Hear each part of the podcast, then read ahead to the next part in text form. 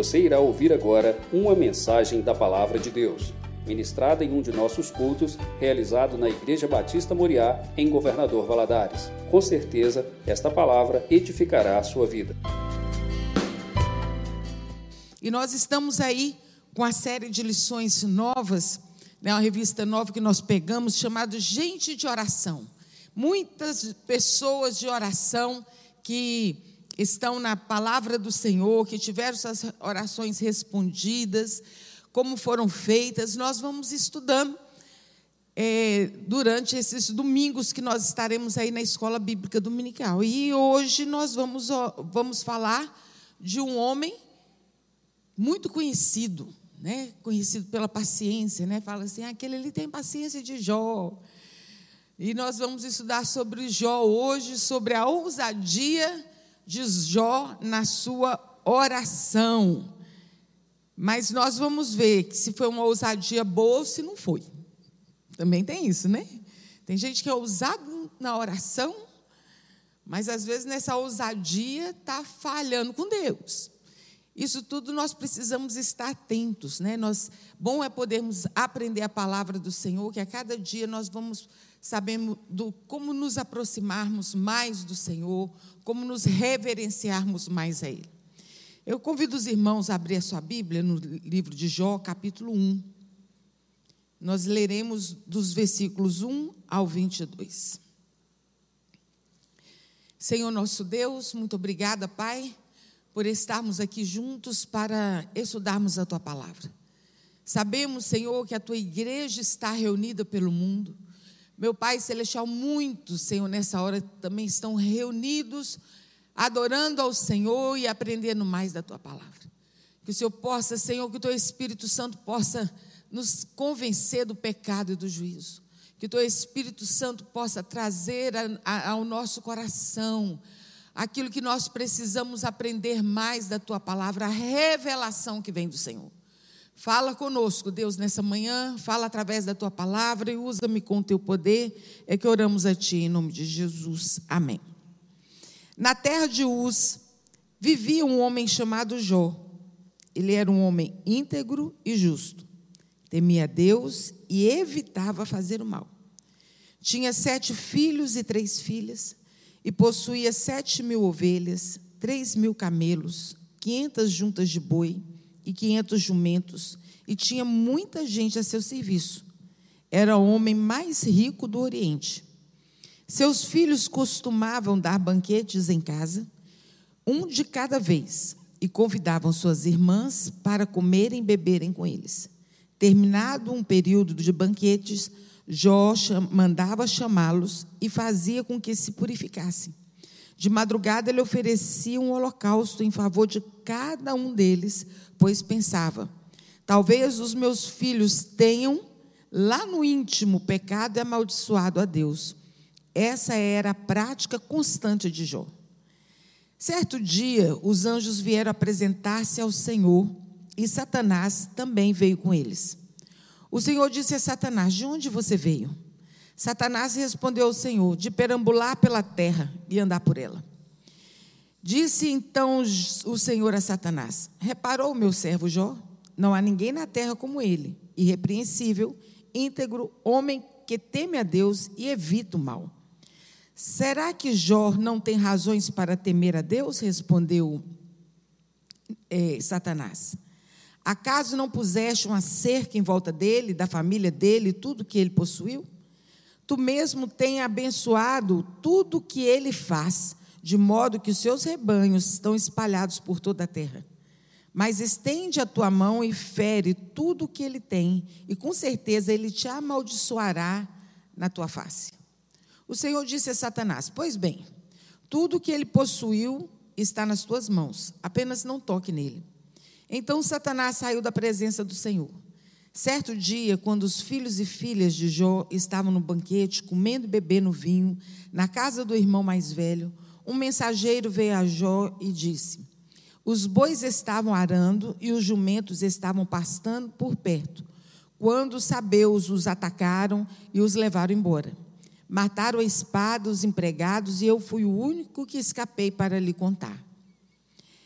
Então ele ainda falando, enquanto estava ele ainda falando, chegou outro mensageiro e disse: Fogo de Deus caiu do céu e queimou totalmente as ovelhas, os empregados, e eu fui o único que escapou para lhe contar. Enquanto ele ainda estava falando, chegou outro mensageiro e disse: Vieram caldeus em três bandos, atacaram os camelos e levaram embora. Roubaram a espada, os, a espada os empregados, e eu fui o único que escapou para lhe contar. Enquanto ele ainda estava falando, chegou ainda outro mensageiro e disse: Seus filhos e suas filhas estavam num banquete, comendo e bebendo vinho na casa do irmão mais velho, quando de repente um vento muito forte veio do deserto e atingiu os quatro cantos da casa, que desabou. Eles morreram e eu fui o único que escapou para lhe contar a história. Ao ouvir isso, Jó levantou, rasgou o manto e raspou a cabeça, e prostrou com seu rosto em terra em adoração e disse: Saí nu do ventre da minha mãe e no partirei. O Senhor deu, o Senhor levou. Louvado seja o nome do Senhor. Tudo isso, em tudo isso, Jó não pecou, não culpou a Deus em coisa alguma. Em 1 João 5,14 diz assim: Essa é a confiança que temos para com Ele, que se pedirmos alguma coisa segundo a Sua vontade, Ele nos ouve. Quando nós lemos essa, essa, essa história, né, que foi um fato acontecido, ocorrido, nós ficamos impactados com tanto sofrimento que aquele homem sofreu, né, com tanta dor que ele passou por certo de tudo que ele perdeu. O que mais doeu nele foi ter perdido aqueles, a, os seus dez filhos.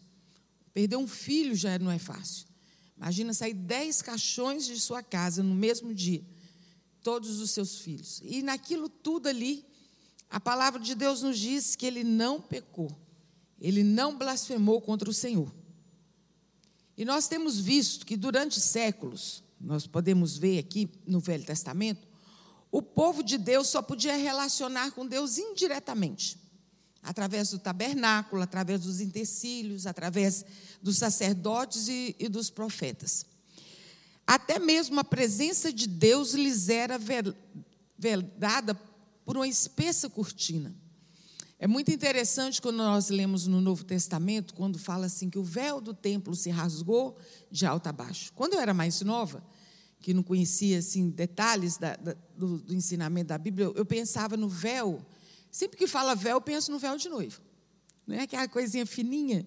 Ah, que o véu do templo rasgou de alto a baixo. Quando Jesus morreu, né, ele falou: Senhor, te entrego a minha alma, e, e ele e o véu do templo se rasgou de alto a baixo, não era um véu. Ele era feito com, com tecido muito forte. Ele tinha 10 centímetros, de 10 a 12 centímetros de espessura. E a sua altura, na, no primeiro templo, ele era de 13 metros e meio largura de 13 metros e meio. Já José, o historiador, diz que quando Herodes refez o templo, ele já tinha 18 metros de altura. Quando Jesus expirou na cruz, que, que morreu, e a Bíblia fala que o véu do templo se rasgou do alto a baixo, era a mensagem de Deus para o seu povo. Não tem nada mais que atrapalhe, que impeça a, a, a, entrada de vocês na minha presença. Porque antes só era reservada essa entrada para o sumo sacerdote. Hoje todos nós temos livre acesso na presença do Senhor.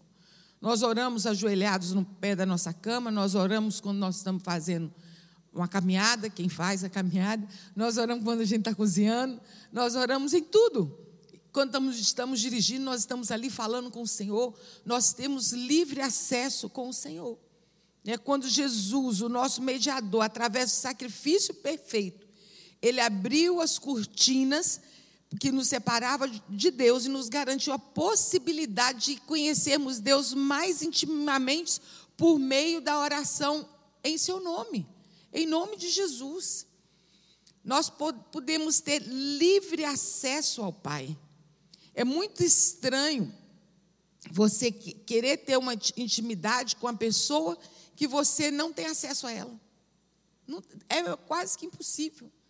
Mas quando nos foi dado esse presente, porque antes, para a expiação dos nossos pecados, era necessário que o sangue de um animal fosse derramado, um cordeiro imaculado, ele fosse derramado para que os nossos pecados eles fossem purificados. Por isso que quando João Batista viu Jesus, ele gritou: "Eis o Cordeiro de Deus que tira o pecado do mundo".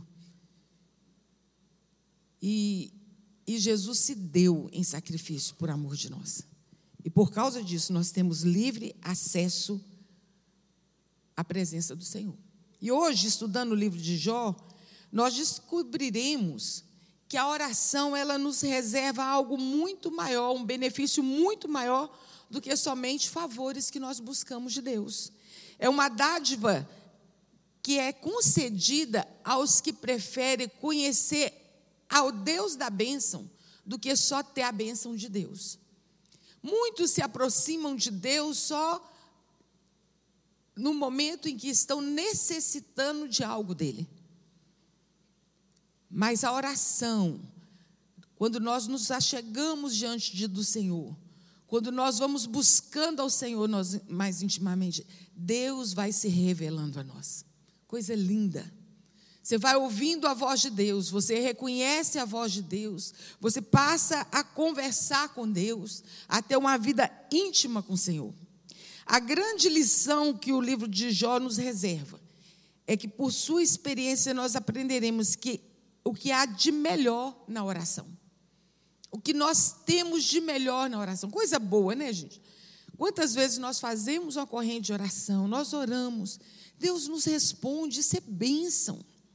Mas nós precisamos saber que é, há algo muito maior que a oração ela nos reserva. É a possibilidade de conhecermos verdadeiramente o Deus a quem nós servimos, o Deus a quem nós dirigimos a nossa oração. É, é, é essa possibilidade que a oração nos dá, é, é a, a possibilidade de falar com Deus, saber que Deus nos ouve, Deus fala conosco, Deus nos responde. Só haverá proximidade quando houver intimidade. Tem um versículo que diz assim: é que a intimidade do Senhor está para aqueles que o buscam. Nós buscamos ao Senhor só naquilo que queremos receber, ou nós buscamos ao Senhor porque nós queremos conhecer o Senhor, saber quem Ele é na nossa intimidade. Em nosso critério de espiritualidade, quando nós lemos aqui, quando Deus está falando de Jó para Satanás, Jó estava num patamar bem elevado, visto que ele, ele aparentava uma, um relacionamento muito íntimo com Deus. Eu, eu fico preocupada, né? A gente tem que preocupar. O que, que Deus pensa de mim? O que, que Deus acha de mim? Que quando Deus chega, Satanás chega lá perto de Deus, ele fala assim: Você viu meu servo Jó? O que, que Deus acha de você? O que, que Deus acha de mim? Nós precisamos sim buscar ter uma vida como, como Jó fazia, um homem íntegro, reto, que se desviava do mal. Né? E, e era assim: a Bíblia relata que Jó era um homem bom e honesto, que temia Deus e procurava não fazer nada de errado. Isso não quer dizer que ele não fazia nada de errado. Ele procurava não fazer, né? como nós. Nós temos que nos esforçar para nós não pecarmos, buscar ao Senhor para ter uma vida tão íntima que o Espírito Santo de Deus se revele a nós, não faça isso. Né? E nós possamos evitar o mal. Que a palavra de Deus diz assim: que o homem sábio vê o mal e foge. Diz a Bíblia que toda vez que seus dez filhos se reuniam, olha a preocupação desse homem. Ele orava e oferecia sacrifício para purificá-los só de pensar que seus filhos poderiam ter pecado ofendendo a Deus em pensamento. Ele ainda instruía seus filhos, conduzia seus filhos na presença de Deus e, e falava para eles: olha, a Deus nós precisamos temer que, que eles estavam fazendo lá na hora que eles estavam reunidos? Será que eles blasfemaram contra Deus? Só de pensar isso Jó já se estremecia por dentro. Não, eu tenho que, que oferecer um sacrifício aqui em favor dos meus filhos, para que eles não sejam, para que o pecado deles seja perdoado. Era a preocupação daquele homem. E mesmo de, depois de toda a tragédia da sua vida, o texto nos diz assim: em tudo isso, Jó não pecou contra Deus. Não pecou, nem atribuiu falta alguma a Deus.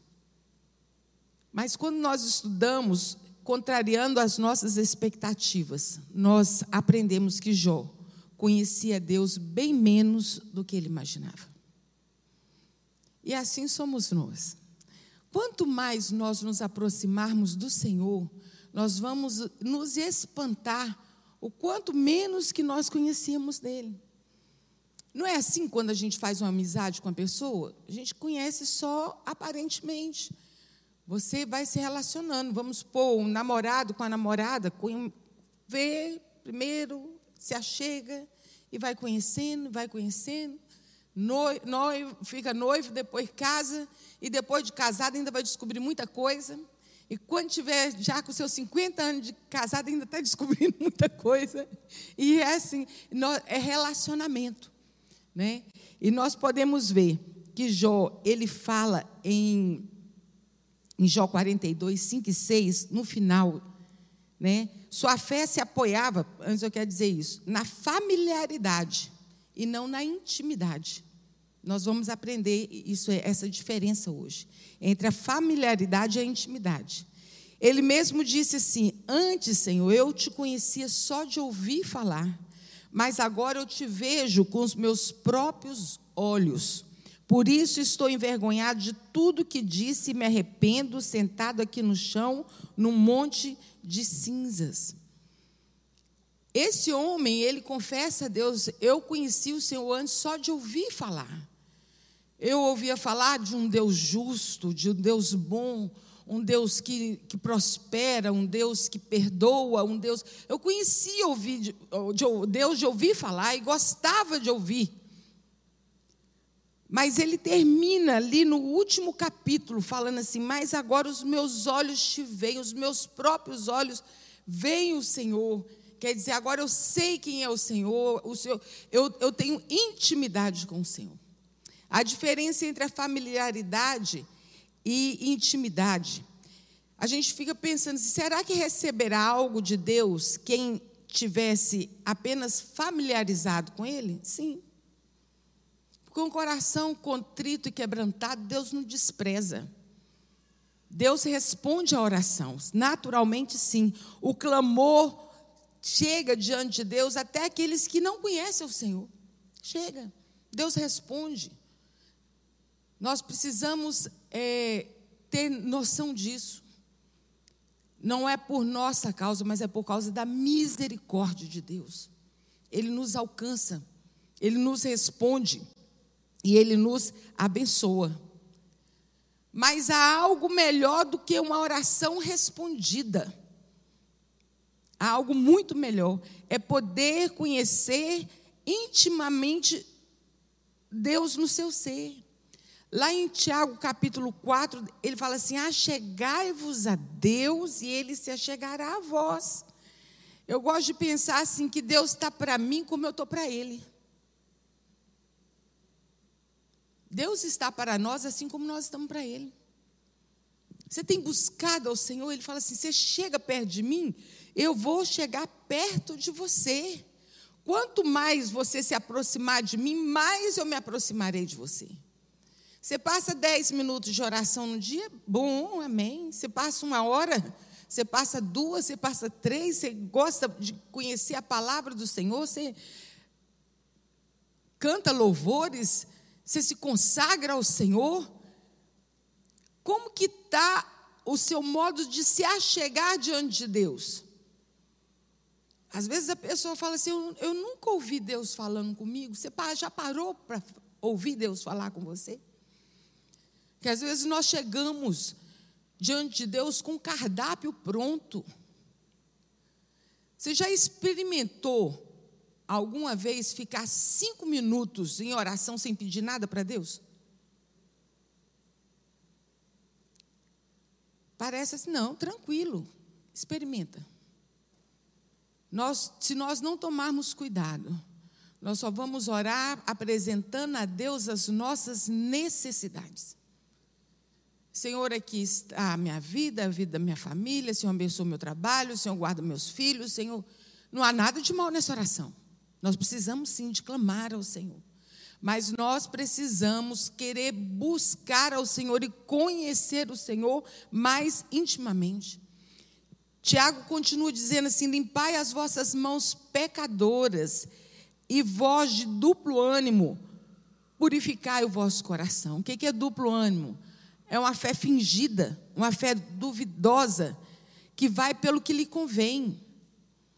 É isso que, que Tiago está falando. Você só chega perto de Deus por aquilo que você quer. Se te convém, você chega perto dele. Não estou precisando, não vou chegar perto dele. Pessoas que se achegam a Deus somente em tempos difíceis. Depois que a bênção chega, que daqui a pouco vai embora.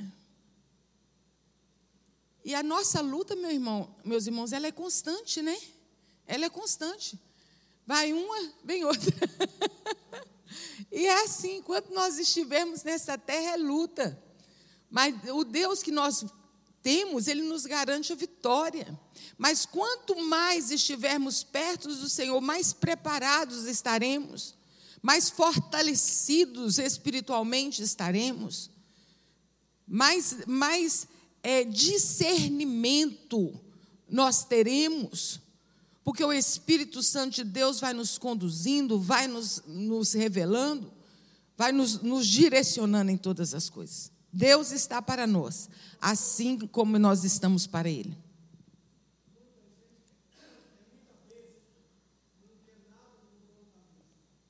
É, isso aí. Nós não podemos aproximar de Deus só querendo a bênção.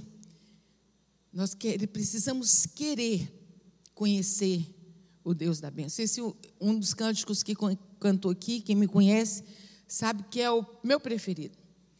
Ele diz assim: Não há outra quem eu ame, tu, tu és o que eu desejo. E é isso que nós precisamos ter no nosso coração: desejar o Senhor. Desejar o Senhor. Senhor, eu desejo o Senhor em minha vida. O melhor mesmo é poder conhecê-lo na intimidade do seu ser. Para o servo de Deus, a intimidade com Deus deve ser mais valorizada do que os favores que dele buscamos. Na busca dessa intimidade, podemos abrir nosso coração a Deus, nossos desejos, nossas intenções, nossos sentimentos mais profundos, e Ele se achegará a nós descortinando, passando a ser aquele que se relaciona, compartilha e interage e se faz presente.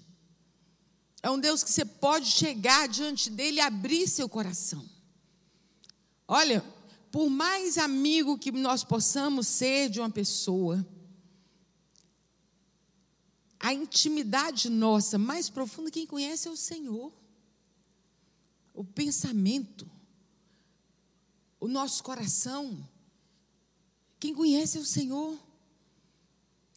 Mas nós, Deus conhece, ah, então já que Deus conhece, eu não, não preciso falar com Ele, não precisa sim esse ajoelhar diante dele, falar com ele. Tem dia que a gente vai estar triste, vamos falar, Senhor, eu estou triste por causa disso. Senhor, consola-me. Senhor, me fortalece, estou me sentindo fraco. É, é, é, é passando a ter essa intimidade com Deus no nosso coração. Não é só chegar e ter aquela oração de em nome de Jesus, amém? e acabou e levanta. Vamos ter mais calma quando a gente for orar. Sabe assim, quando acabar de orar, ficar ali quieta assim. E deixar o Espírito Santo de Deus, ele vem. E o Espírito Santo de Deus vai se chegando a nós, falando tão profundamente aos nossos corações. É tão lindo, Deus se revela. Deus se revela a nós através da oração. Nós precisamos buscar o Senhor, isso faz toda a diferença. Jó, por causa da sua angústia, pelo que ele passava, ele chegou a proferir palavras arrogantes, das quais mais tarde ele se envergonhou. Naquele momento de loucura, de muita dor, ele falou palavras que ele se envergonhou depois. Palavras duras, palavras irreverentes que ele proferiu, hostis e frias e impensadas. Mas houve arrependimento e também vergonha. Leia o livro de Jó. Se você ainda não leu, leia o livro de Jó. Você vai ver tudo isso que passou na vida desse homem. Através do seu exemplo, nós podemos tirar lições preciosas para nós no momento de oração. Ele, ele ficou com tanta vergonha, depois que eu lembrei da, da oração que Daniel fez, uma vez que ele estava apresentando os pecados do povo, ele fala para Deus assim: Ah, Deus, a nós só nos resta o corar de vergonha. Tem vezes que a gente chega diante de Deus e a gente tem que ficar com a cara envergonhada mesmo. Senhor, pequei contra ti. Pequei contra ti. A gente tem que sentir vergonha dos nossos atos. Isso é arrependimento. Aquele que arrepende, deixa, alcança misericórdia. Às vezes a pessoa chega diante de Deus fala, Senhor, é, eu pequei, mas eu, você sabe, né, eu sou fraco mesmo e tal, Senhor, perdoa aí, tá? Mas não se arrepende. Mas não se arrepende. Não se arrepende. É arrependimento, é ter vergonha. Já pensou? Nós estamos chegando diante do Rei dos Reis, do Senhor dos Senhores. Nós precisamos sim nos envergonhar daquilo que falamos ou fazemos. Agora eu gosto muito disso aí. A, intimidade não desobriga a reverência. Quanto mais íntimo do Senhor, mais do Senhor nós iremos reconhecer que Ele é Senhor mesmo. Que Ele é quem é, Ele é o Rei dos Reis, Senhor dos Senhores, Criador dos céus e da terra. Um dia na glória nós estaremos com Jesus, né? todo dia. Veremos o Senhor face a face, encontraremos com o Senhor. E aqui, nós nos acostumaremos ali, né? Todo dia ali, com aquela glória maravilhosa. Mas, irmãos, enquanto nós estamos aqui, vivendo aqui nessa terra, quando Deus se revela a nós, é algo que é deslumbrante, é fascinante, ao mesmo tempo estarrecedor. Quando Deus chega e o Espírito Santo de Deus vem, e é aquele mover do Espírito Santo, que você se dobra diante dele, você se dobra, reconhecendo que o Senhor está ali, reconhecendo a grandeza, o poder que há nele. Nós não podemos ser irreverentes diante do Senhor, por mais intimidade que tenhamos. Porque quanto mais próximo nós estivermos do Senhor, quanto mais a luz do Senhor brilhar em nós, mais as nossas imperfeições e os nossos pecados aparecerão. Porque Deus vai começar a revelar em nós. A luz do Senhor vai brilhar em nós. Quando a luz do Senhor brilha, não dá para viver mais na escuridão. É assim quando nós estamos nos aproximando do Senhor. Quanto mais a nossa proximidade de Deus, seja particular ou em público, maior deve ser a nossa reverência ao Senhor. Ali está em Romanos 8,15, porque o Espírito que vocês receberam de Deus torna vocês filhos de Deus, e pelo poder do Espírito dizemos com fervor: Pai, meu Pai. A intimidade não justifica a informalidade. Pai, meu Pai. Esse termo não foi concedido nem aos anjos. Foi nos dado através de Jesus. Porque nós fomos, através de Jesus, nós recebemos Deus como nosso Pai, Jesus como nosso irmão. Nós somos cordeiros com, com Jesus e somos e podemos chegar diante de Deus e falar: Aba Pai, Aba Pai quer dizer Paizinho querido, meu Pai é a reverência. Essa foi uma das maiores conquistas que nós tivemos através de Cristo, a permissão de nos dirigirmos a Deus como nosso Pai. Já pensou? Nem aos anjos foi dado esse privilégio? Mas essa liberdade está condicionada à intimidade. Por isso que não se deve dar espaço à informalidade e à petulância na oração. Se nós conferirmos um tratamento respeitoso, conferimos um, tratamento respeitoso às autoridades estabelecidas por Deus, porque haveríamos de ser desrespeitosos em relação àquele que a estabeleceu. Eu trabalho no colégio militar, a Cíntia está ali, é militar, tem alguns outros militares aqui. E eu, eu sempre gostei, assim, achei, sempre achei muito bonito, eu acho lindo. O respeito que eles têm à, à bandeira e o respeito à hierarquia. Né? Bate continência, levanta, bate a botina. Né? Que a coisa que é. Chega um, um que é autoridade, automaticamente os outros se levantam e reverenciam a autoridade daquele homem. Agora, diante de Deus, infelizmente, dentro das igrejas, nós temos visto tratamento profanos com o nosso Deus. Gente que vulgarmente está entendido assim, o cara lá de cima. Outro dia eu chamei a atenção de um aqui e falei: o que, que é isso? Para quem que você está falando isso, meu filho? Foi no meio da oração, eu interrompi a oração dele. Foi não, não é o cara lá de cima, não, é o rei dos reis, senhor dos senhores. Essa onda de chamar Deus de você como se fosse um coleguinha. Teve um que falou assim para mim: Ah, eu falo assim com ele porque Deus é meu amigo. Foi assim: Abraão era amigo de Deus, Moisés, vivo Deus face a face. Você vai vendo todos os homens da Bíblia que tiveram intimidade, relacionamento com Deus, você não vai ver nenhum chamando Deus de você. Sempre tratando Deus como Senhor e se dobrando diante da santidade dele, por mais intimidade que tivesse. Então, meus irmãos, vamos ter cuidado com isso. Que às vezes as coisas vão chegando e vão se tornando naturais. Pais, cuidem de seus filhos, que eles possam sempre lembrar quem é o Senhor.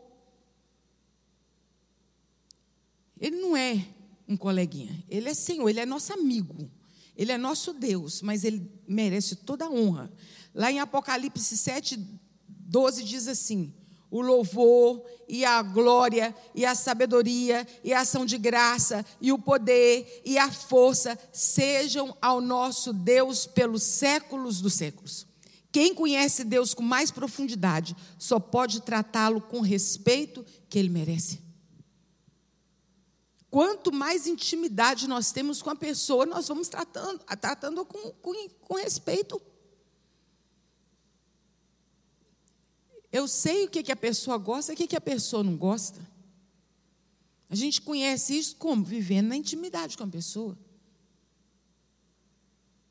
E eu vou convivendo com o Senhor, eu vou conhecendo o que, que eu devo fazer, o que, que eu não devo, como eu devo tratar o meu Senhor, como como ele deve ser honrado e respeitado.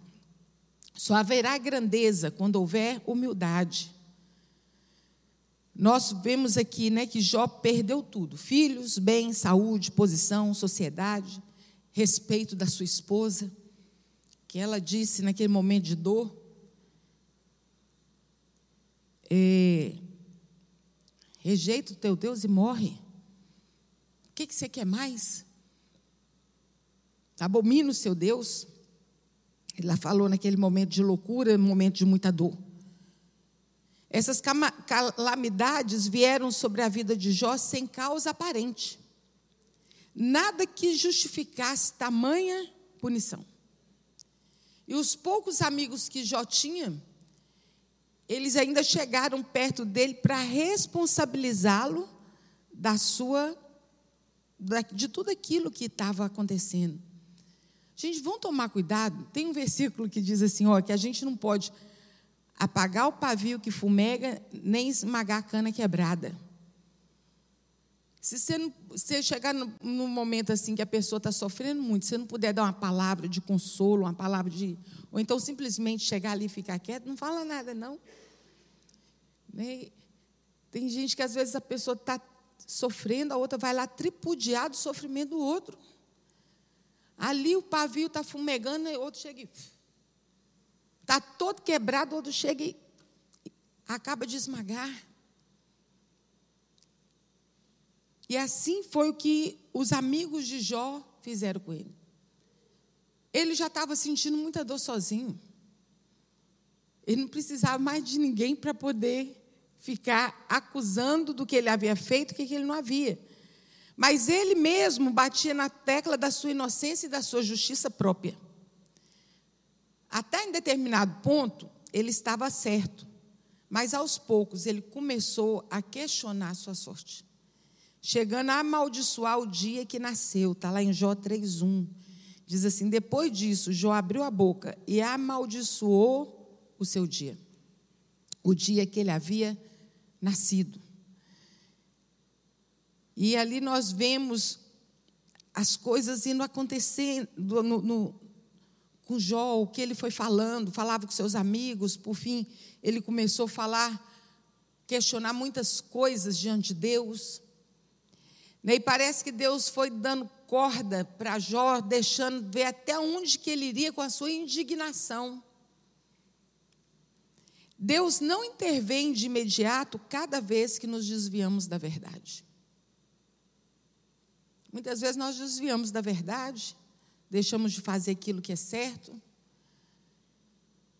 e vamos andando até uma hora que Deus fala assim: você acha que você já está indo longe demais? Volta aqui.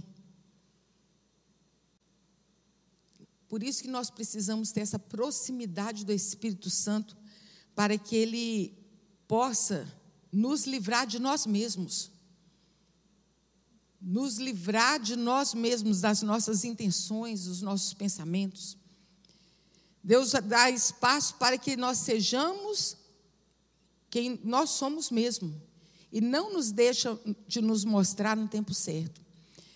Às vezes nós fazemos coisas que, que nós, quando Deus se revela a nós, e que nós vemos, a gente mesmo fica espantado com o que a gente fez. Como que eu pude fazer uma coisa dessa? São coisas que muitas vezes acontecem para que você, que Deus nos dê oportunidade de consertarmos na nossa vida. De falar, não, esse caminho aqui está errado. Ou fazer como como Daniel orou, né? Nossa, a mim só me resta o corar de vergonha quem de fato nós somos, seja pela experiência ou seja pela razão. Por fim, Jó, Deus interferiu na vida de Jó, na lamúria dele, aparecendo a Jó em forma de um redemoinho.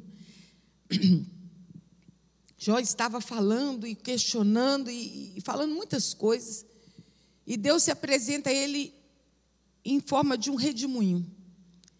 E ele pergunta a Jó, em Jó 38, em 2, ele fala assim: Quem é você para pôr em dúvida a minha sabedoria? Quem é você, Jó?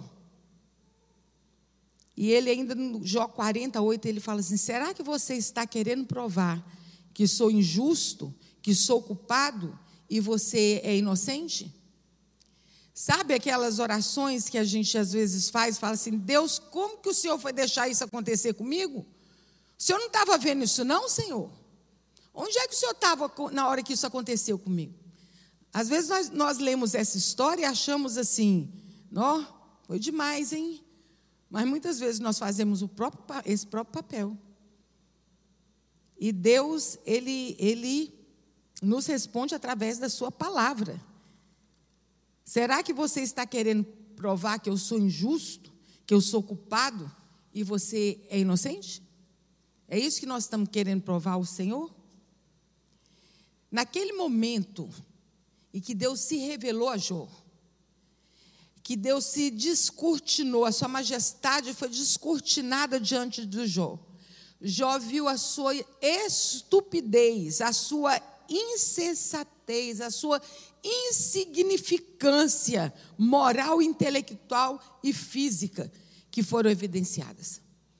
Quando Deus se revela a Jó, ele, ele parou, ele, eu imagino ele estatalado, ele falou, ele, a consciência dele chegou assim na razão, o que que eu fiz?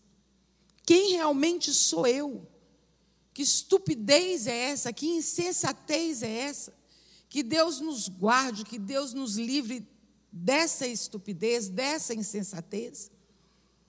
Que nós possamos buscar o Senhor a cada dia, de modo que sim, Ele se revele a nós.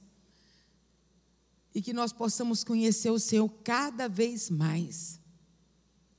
Jó viu-se reduzido às suas verdadeiras dimensões. Meus irmãos, se nós somos alguma coisa, é porque Ele nos conferiu essa honra. Mas lá em Crônicas, que o pastor sempre lê aqui na, nos dias de minha oferta, a gente tem que falar: Senhor, tudo vem de ti, mas nas tuas mãos te damos, tu damos. O Senhor pode até me estar tá me dando, mas a honra é sua. A glória é do Senhor. O louvor é teu. Nada pertence a nós. O salmista já, devia, já dizia: foi o Senhor quem fez isso, é maravilhoso aos nossos olhos. A honra, a glória, o louvor, a adoração é sempre ao nosso Senhor. Nós precisamos sim reconhecer quem nós somos. Quem sou eu?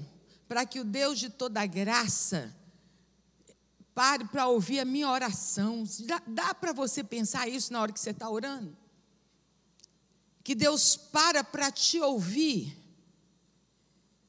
que não é, não é ninguém senão aquele que criou o mundo, aquele que é o Deus Todo-Poderoso, o Senhor dos Senhores. Às vezes você encontra uma pessoa famosa, te dá um autógrafo, você quase morre. Ah. Mas na hora que você se dirige ao Senhor, se dobra diante dele, ele para. A Bíblia fala que ele se inclina para ouvir a nossa oração. Quem somos nós? É só pela misericórdia dele. É só pelo amor que ele tem para conosco, que somos criaturas dele. Só haverá favor quando houver temor. Quando Deus se manifestou, nada mais restou a Jó, a não ser calar-se diante de Deus e se colocar no seu devido lugar. Sabe aquele momento assim que você fica assim, sem palavras, diante da grandeza do Senhor e da insignificância que nós somos. Dá para entender o valor que nós temos por causa de Jesus. Por causa de Jesus na nossa vida. Vós, porém, sois sacerdócio real, nação santa, povo de propriedade exclusiva de Deus aquele que vos chamou das trevas para a sua maravilhosa luz. Vós, que em outro tempo não erais povo, mas agora sois povo de Deus, a fim de anunciar-te, anunciardes a, a, a salvação. Nós não éramos nada antes de Jesus, mas Jesus veio, o Filho de Deus veio, porque, ele, porque Deus amou o mundo de tal maneira que ele enviou o seu filho único para que todo aquele que para morrer por nós, para que todo aquele que nele crê não morra, não pereça, mas tenha vida eterna. Nós não éramos nada. E se nós somos alguma coisa, é porque ele nos olha através do olhar de Jesus. É por causa de Jesus. É por causa de Jesus. Há salvação no nome de Jesus. Jó, ele viu tão pequeno que ele era, que nada mais teria para falar. Só que Jó, ele precisou falar ao Senhor. Ele precisou. Ele havia visto a face do Senhor, ele havia experimentado a estonteante presença do Altíssimo, ouvindo a sua sublime voz. Ele estava ali impactado, ele estava ali até anestesiado com aquela com aquela experiência que nós precisamos buscar diariamente do Senhor. Por isso ele sentiu uma, teve uma necessidade incontida de adorar o Senhor e bendizer o Senhor como ele jamais havia feito. No primeiro capítulo, nós vemos que ele se reverenciava ao Senhor, ele oferecia sacrifício ao Senhor. Mas aqui nesse último capítulo, ele teve um, o desejo no seu coração de exaltar o Senhor, de adorar o Senhor, de benzê-lo como jamais ele havia feito. E no mesmo tempo, ele sentia a necessidade de confessar sua situação pecaminosa, tantas vezes negada diante dos seus amigos. Em Jó 42, 6, ele diz assim: Por isso me abomino e me arrependo no pó e na cinza. Eu me arrependo no pó e na cinza. Condição pecaminosa. Por isso nós precisamos pedir ao sangue de Jesus que nos lave, que nos purifique, que nós possamos tornar mais alvos que a neve alvos mais que a neve. O sangue do, do, do Senhor Jesus nos torna. Diz que um missionário chegou uma vez na tribo indígena e ele queria explicar o que, como que o sangue de Jesus ele nos purifica, nos lava do pecado, e ele disse aos índios que eles ficariam mais alvos que a neve. E eles perguntaram assim: Mas o que é neve? E ele pediu, Senhor Deus, me dá aqui um entendimento para poder explicar, sabedoria para explicar para esses homens o que, que poderia ser mais alvo que a neve. Aí ele foi e quebrou um coco. E lá estava a polpa do coco. Ele falou assim: é assim que a sua alma vai ficar, mais branca do que a polpa do coco. O sangue de Jesus Cristo nos purifica de todo pecado. Por isso nós precisamos chegar diante de Deus e confessar os nossos pecados, arrepender e deixá-lo. E só haverá resposta quando houver mudança. Buscar o Senhor de todo o coração, invocar Sua presença, ter encontros marcantes com Deus, nos leva a adorá-lo de maneira devida. O Senhor fala assim: olha, buscar-me-eis e me achareis quando me buscardes de todo o vosso coração. Sereis achado de mim, diz o Senhor. Ó que coisa linda. Você vai me buscar e você vai me achar quando você me buscar de todo o seu coração. É, é, é, o coração quebrantado, é o coração derramado na presença do Senhor. Me achareis quando me buscar de todo o vosso coração. John White disse no seu livro, por tema Ousadia de Oração: ser adorado é um direito que Deus tem. É um direito que Deus tem e é um dever que nós temos também. O direito é dele de ser adorado. O nosso dever é adorar o Senhor todos os dias da nossa vida. Nós devemos isso a Ele. Nós precisamos chegar diante de Deus e ficar quietos na presença dEle. Eu imagino que às vezes nós fazemos uma oração tão depressa, oramos e levantamos, acho que Deus fala assim: oh, agora que eu ia falar com ele, foi embora. Não deu tempo, já foi. Agora que eu estava querendo. Uma vez eu tive um problema muito grande. Eu cheguei em casa e fui apresentar diante de Deus e aquilo que estava no meu coração. Meu Deus, que angústia. E era um problema muito grande. E eu não sabia como resolver aquilo. Eu sei que eu entrei para a sala e orei, orei, orei, orei.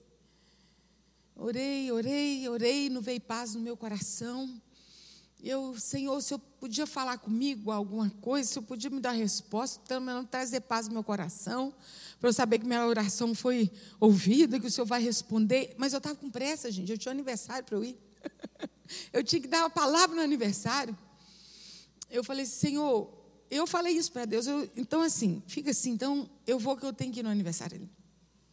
Mas está aqui diante do Senhor. Mas eu estava levantando ali, assim, chateado. Porque eu estava querendo um socorro bem presente do Senhor. Na hora que eu levantei, eu estava joelho, levantei, comecei a sair assim, o Espírito Santo falou meu coração, recita o Salmo 23. Eu falei, Salmo 23? Mas Salmo 23 eu sei todo de cor. e o Espírito Santo foi ali insistindo. Eu confesso aos irmãos que eu eu coloquei velocidade 2 do WhatsApp. Já viu velocidade 2 do WhatsApp? Senhor, meu pastor, nada me faltará deitar, me faz ver espaço. E assim fui. Até que chegou naquele versículo assim: certamente que a bondade e a misericórdia me seguirão todos os dias da minha vida. Quando eu parei nesse versículo, eu falei assim: ah, esse versículo é daqui? Esse versículo é desse salmo? Aí eu parei e recitei o salmo de novo. E parei nesse versículo. Deus começou a falar assim: a minha misericórdia está te acompanhando. Aí acabou a pressa, eu ajoelhei, fui orar. E ali chorei, agradeci a Deus pela misericórdia dele e pedi perdão pela minha petulância, de querer estar apressando o Senhor. E no outro dia, até hoje eu não sei como o negócio foi resolvido, mas foi. Até hoje eu não entendo como que assim, resolveu. Nós precisamos nos aquietar diante de Deus, parar na presença dEle, esperar Deus falar conosco, parar de falar um momento. Tem hora que a gente chega na presença de Deus, só a gente fala, fala, fala, fala, fala, fala. Vamos aquietar, reconhecer em nossas palavras que Ele é Deus dos deuses, Senhor dos senhores, que ninguém é mais digno de governar o universo. Reconhecer que nós devemos lealdade a Ele em todo o nosso ser, em todo o nosso tempo.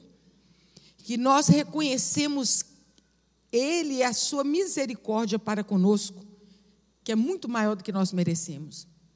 Que na realidade nós não merecemos. É só misericórdia. Misericórdia é favor e merecido. E o Espírito Santo vai guiar você na sua oração, enquanto você estiver ali orando e reconhecendo ao Senhor Deus como o Senhor. Só haverá resposta de Deus quando houver mudança total por parte da atitude daquele que o busca. Jó obteve resposta, alívio e restauração não porque merecia, mas porque Deus teve misericórdia dele. Houve ali, naquele momento que, que, que, que Jó viu a presença do Senhor, ele mudou a atitude dele. Ele reconheceu quem era o Senhor. Mesmo sabendo que sua tragédia não foi provocada por seus atos, Jó teve que aprender que nenhum homem é perfeito, que ninguém é justo diante dos, dos olhos do Criador. Nenhum de nós somos perfeitos, nenhum de nós somos justos. E que a oração de, de, de Jó deveria ser como a oração de Davi no Salmo 41 e 2, que ele diz assim: Ó oh, Senhor, ouve a minha oração, não julgues a mim, este servo pois ninguém é inocente diante de ti.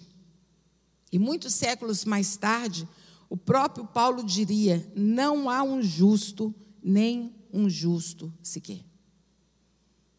Por isso nós precisamos buscar do Senhor a sua intimidade, a sua misericórdia. Não há, e Paulo continua em Romanos 3, não há quem faça o bem, não há nenhum sequer. Às vezes a gente acha que fez algum bem para a pessoa, nossa, como eu sou bom. Lá em Efésios 2,8 nos diz assim: porque pela graça sois salvos, mediante a fé. Isso não vem de vós, é dom de Deus. Não vem de obras para que ninguém se glorie. Não é pelo que nós fazemos, é por causa da misericórdia do Senhor, por causa da graça do Senhor. E no final da história, nós podemos ver Deus restaurando a sorte daquele sofredor, que foi Jó. Aos olhos dos homens que estavam ao lado dele, Deus estava é, abençoando ele ricamente com o dobro de tudo que havia perdido, realmente. E Deus deu para ele em dobro tudo que ele havia perdido, ainda deu mais sete filhos, mais três filhas, e a Bíblia fala que eram filhas lindas as filhas de Jó. Mas para Jó, o maior presente, o que houve de mais precioso que ele re recebeu, foi poder é, ter visto a glória de Deus e conhecer Deus. É aquela lembrança que ele teria o restante da sua vida Foi isso que ele procurar, procurou valorizar. Quando ele diz: Eu te conhecia, Senhor, antes só de te ouvir falar, mas agora os meus olhos te veem, agora eu conheço o Senhor. Estar com Deus vale muito mais do que receber os seus presentes. Estar com Deus, como Paulo e Silas estavam ali na prisão, como Pedro estava na prisão, era a presença do Senhor. O louvor que foi entoado ali na prisão de Paulo e Silas, que quebrou aquelas correntes, a presença de Deus se fez ali presente, é a presença de Deus. É muito melhor do que qualquer outra coisa. Até os ímpios podem ganhar, mas a amizade é algo que não se pode igualar a nenhum dos presentes que Deus possa nos dar.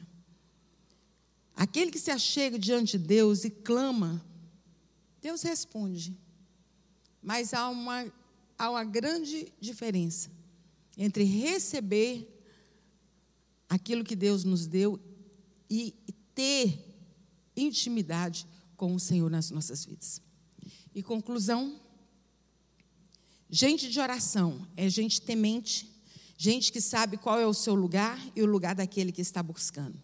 Gente que se aproxima de Deus com humildade, com temor, com reverência e com prudência, querendo mais conhecer do que receber. Gente de oração é gente que se encanta mais com a proximidade do que com a prosperidade resultantes da oração. E nós vamos terminar com esse versículo que fala assim: Porque a tua graça é melhor que a vida, os meus lábios te louvam, e assim bendirei, em teu nome as minhas mãos levantarei. Você pode levantar as suas mãos e dizer assim: Ao Senhor, toda honra, toda glória, todo louvor, toda adoração. Deus, que nós possamos, Senhor, no nosso coração a cada dia temos o desejo de te conhecer e buscar ao Senhor, para que possamos ser íntimos do Senhor, para que nós, Senhor, possamos ser beneficiados a cada dia mais com essa amizade e crescermos, Senhor, no conhecimento teu. É o que oramos a ti em nome de Jesus. Amém.